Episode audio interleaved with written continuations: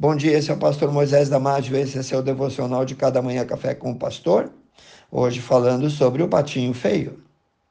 No livro de 2 Coríntios, capítulo 4, versículo 7, o apóstolo Paulo diz para nós: Somos, porém, esse tesouro em vaso de barro, para que a excelência do poder seja de Deus e não de nós.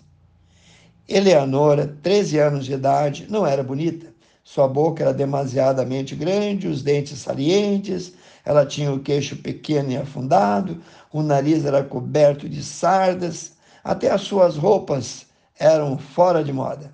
Tratava-se de uma menina tímida desde a infância, pois sabia ela que de algum modo havia sido uma decepção para sua bela mãe, que desejava um menino. Observações feitas por sua mãe levavam-na a sentir que ela era tão desprovida de encanto que na verdade era mesmo feia. Às vezes a mãe a chamava de vovó porque ela era muito parecida com uma mulher idosa. Ela é totalmente desatualizada, dizia a mãe quando a apresentava aos visitantes. E Eleanora sentia vontade que o chão se abrisse e a tragasse. Tal era a vergonha que sentia por não poder corresponder às expectativas da mãe. Antes dos 10 anos de idade, seu pai e mãe morreram e ela foi morar com a avó, que já tinha de cuidar de seus próprios filhos. E a partir daí, Eleanora sentiu-se ainda mais solitária e sentiu-se a criatura mais desolada do mundo. Ela desejava conhecer alguém que realmente amasse, a despeito da sua feiura. Ela escrevia uma carta diariamente a seu irmão. Um dia sua amiga lhe disse: Venha, vamos sair e fazer alguma coisa. Ao que ela respondeu: Deixa-me concluir essa carta primeiro, Eleonora respondeu. Mas você escreveu ao seu irmão ainda ontem? E eu lhe escrevo diariamente, pois quero que ele sinta que alguém se preocupa com ele. Esta pequena órfã, tímida, acanhada, introvertida que estamos falando foi Hannah Eleonora Roosevelt, que em 1905 casou-se com Franklin Delano Roosevelt, que depois se tornou presidente dos Estados Unidos da América. Ela se tornou então conhecida como a primeira dama da nação mais poderosa do mundo. Ela foi sobrinha também de Theodore Roosevelt, que foi duas vezes presidente dos Estados Unidos. Pessoas de todo o mundo a amavam. Foi um exemplo de resiliência, pois nunca desistiu de seus sonhos ela possuía uma beleza interior cheia de compaixão pelos marginalizados, se preocupava sempre com os outros mais do que consigo mesmo. Eleanora, o patinho feio, tornou-se um cisne real aos olhos do povo americano. Foi uma das mulheres mais amadas deles.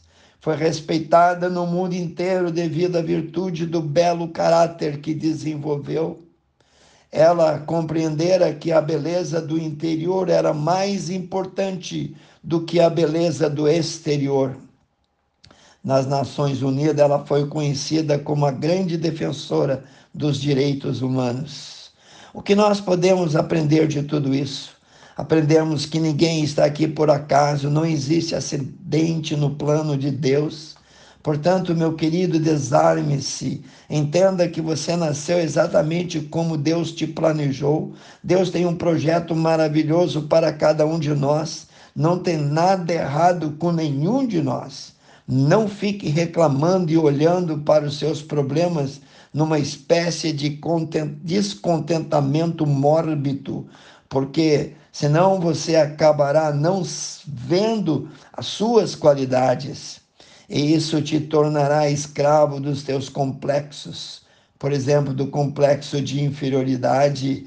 O apóstolo Paulo disse que somos vasos de barro, mas que trazemos um tesouro de Deus escondido dentro de cada um de nós. Segundo Coríntios 4, 7, é na crise, é na luta que o homem cresce, é no fogo que o aço ganha têmpera. Não esconda seus talentos. O homem mais infeliz é aquele que se fecha, é aquele que se enclausura em si mesmo e não usa os seus dons para o bem dos outros.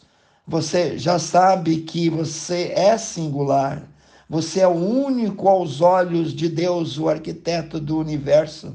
Pare de ficar se comparando com outras pessoas. Assim você pode ficar deprimido, abatido, porque os teus olhos não têm os mesmos sucesso que aos olhos dela.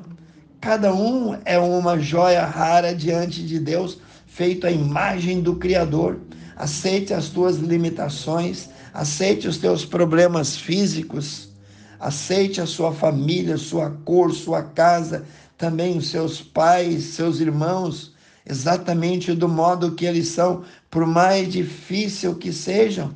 No Salmo 139, 14 a 17, nós lemos: Eu te louvarei, porque de um modo assombroso e tão maravilhoso fui por ti feito. Maravilhosas, Deus, são as tuas obras, e a minha alma sabe isso muito bem. Os meus ossos não te foram cobertos quando no oculto fui feito, entretecido nas profundezas da terra. Os teus olhos viram o meu corpo ainda informe, e no teu livro todas essas coisas foram escritas, as quais em continuação foram formadas, quando nem ainda uma delas havia. E quão precioso me são, ó Deus, os teus pensamentos Quão grandes são as somas deles.